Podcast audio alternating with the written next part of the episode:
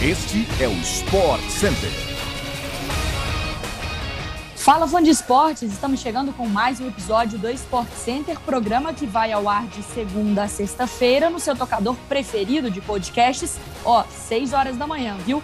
Além, claro, daquela nossa edição extra às sextas-feiras à tarde, tá? Que passa toda a nossa programação. Eu sou Mariana Spinelli venha conosco para mais um episódio do Sport Center. Será que o Felipe veio hoje também? Ah, cabia um chinelinho às seis da matina, hein? Seis da matina. eu sou eu sou ruim para acordar cedo, porque diferentemente do seu par na televisão, Bruno Vicari que acorda quatro da manhã para pedalar, eu durmo às duas da manhã e aí de manhã, mas Estamos escalados, Mário, então vamos embora. Por isso eu já mando aqui meu bom dia para o fã de esportes. Uh, vale lembrar que o Sport Center, eu citei a Mário e o Bruno, eles ficam juntos pela manhã, 11 horas. Hoje, mais duas edições, uma às 21 horas e a outra, uma da matina, logo após o dia de passe. Afinal de contas, quarta-feira tem muito jogo e você acompanha um grande balanço do que foi o dia.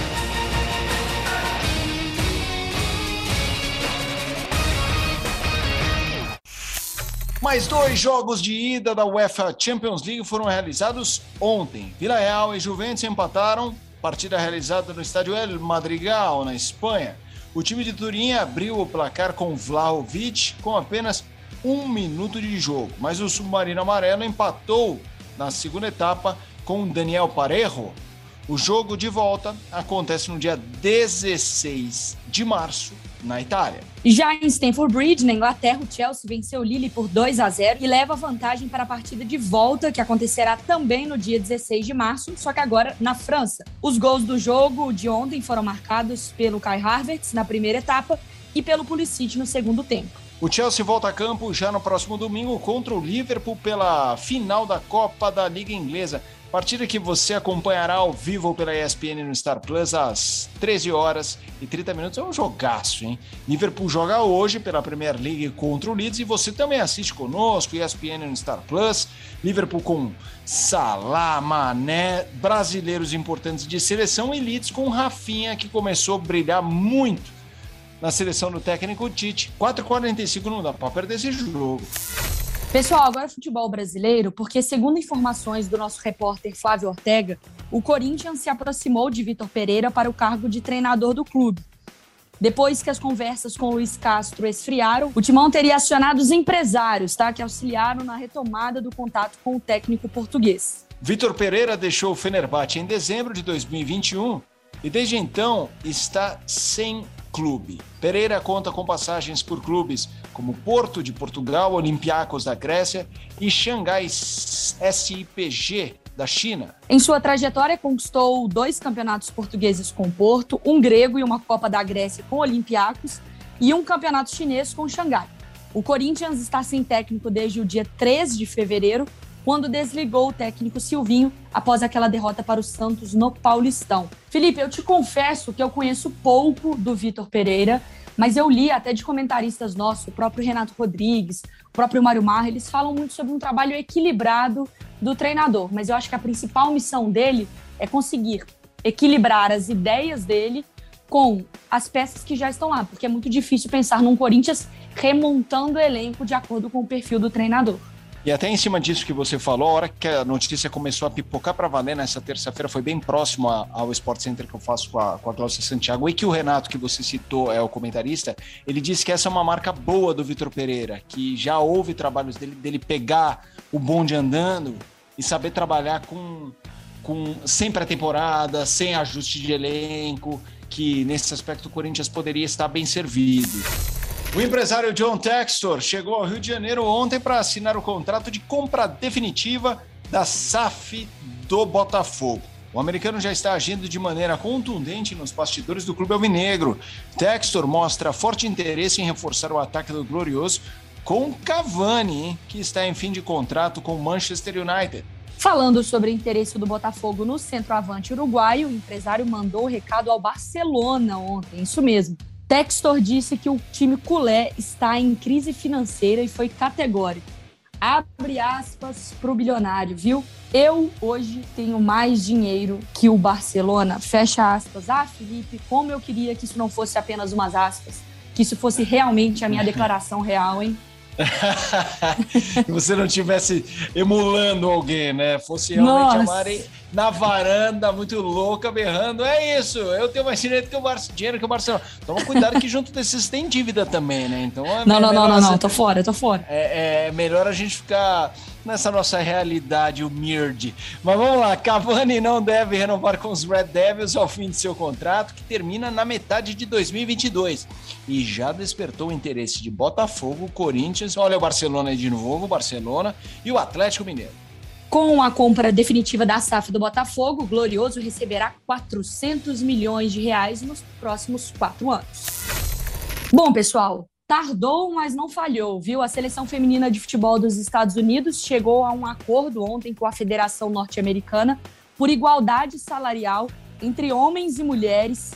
É, e esse processo começou lá em 2016. É uma briga muito grande da seleção norte-americana, o Equal Pay, Equal Play, Equal Pay, que é joga igual, paga igual, tá? As jogadoras passaram a cobrar remuneração equiparada entre as seleções femininas e aí a seleção masculina também. Com o acordo finalizado, a US Soccer irá pagar 24 milhões de dólares, aproximadamente 122 milhões de reais, a um grupo formado por jogadoras em atividade e outras já aposentadas. A federação trouxe garantias de que os pagamentos serão igualados a partir do novo acordo, firmado com o Sindicato das Atletas Profissionais. A US Soccer também garantiu que irá equiparar no ano que vem a totalidade dos salários entre as seleções, o que inclui a Copa do Mundo Feminino.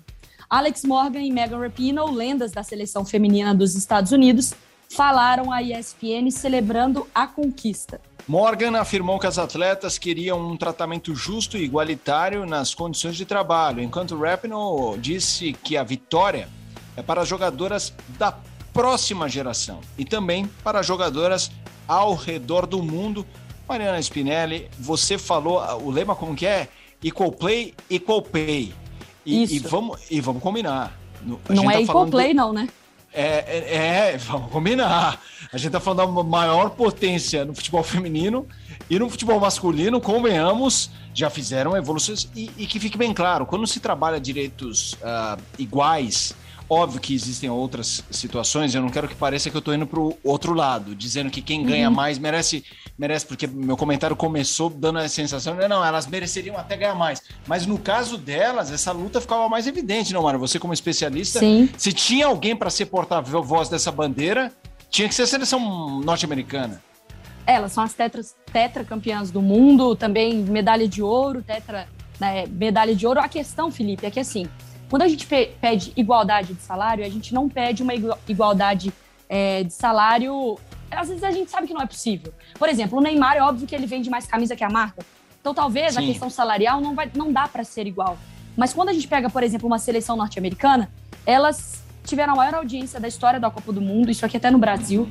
A maior audiência da, de Copas do Mundo foi no Rose Bowl, é, do futebol feminino, na Copa do Mundo de 99. Elas conquistaram quatro Copas, elas trazem muito mais dinheiro para a Federação Norte-Americana do que para a Federação é, Americana Feminina, né, pensando do lado feminino, do que o masculino.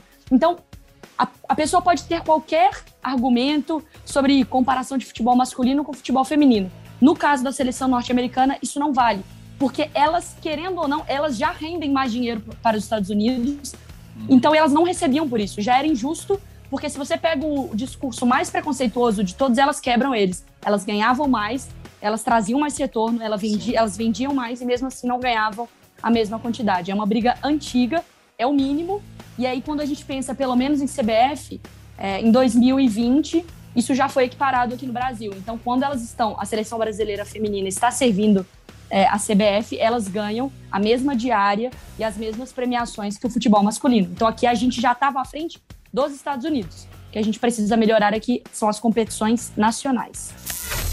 O atacante Hendrick do Palmeiras se tornou o jogador de futebol mais jovem da história do Brasil a assinar um patrocínio para além de fornecedoras de material esportivo. O atleta do Verdão fechou com a Odonto Company, maior rede de clínicas odontológicas do mundo. O guri tem apenas 15 anos. Até então, o jogador de futebol mais jovem a fechar um contrato do tipo era Neymar, que fez isso aos 18 anos de idade em 2010. O acordo com Hendrick tem validade por três anos. A história que moveu o acordo foi vivida pelo pai do jogador, Douglas, que perdeu grande parte de sua arcada dentária por problemas vividos na infância e, por isso, apenas se alimentava de sopas e caldos no tempo em que ele trabalhava no Palmeiras. Na época, a situação chamou a atenção do goleiro Jailson, que bancou o tratamento. De qualquer maneira, Hendrick poderá assinar um vínculo profissional com o Palmeiras em julho, quando completará 16 anos de idade. Ó, falando em Verdão, viu, Felipe? Hoje acontece a partida de ida da Recopa Sul-Americana. Palmeiras e Atlético Paranaense se enfrentam a partir de nove e meia da noite na Arena da Baixada.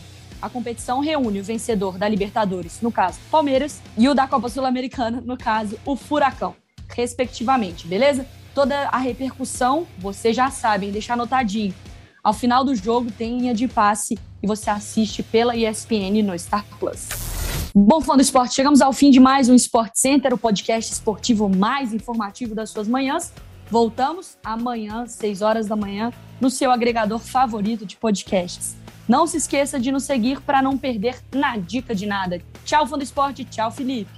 Tchau, Mari, fã de esportes. Ótima quarta-feira, bom futebol, muito esporte para todos vocês. Tchau, tchau.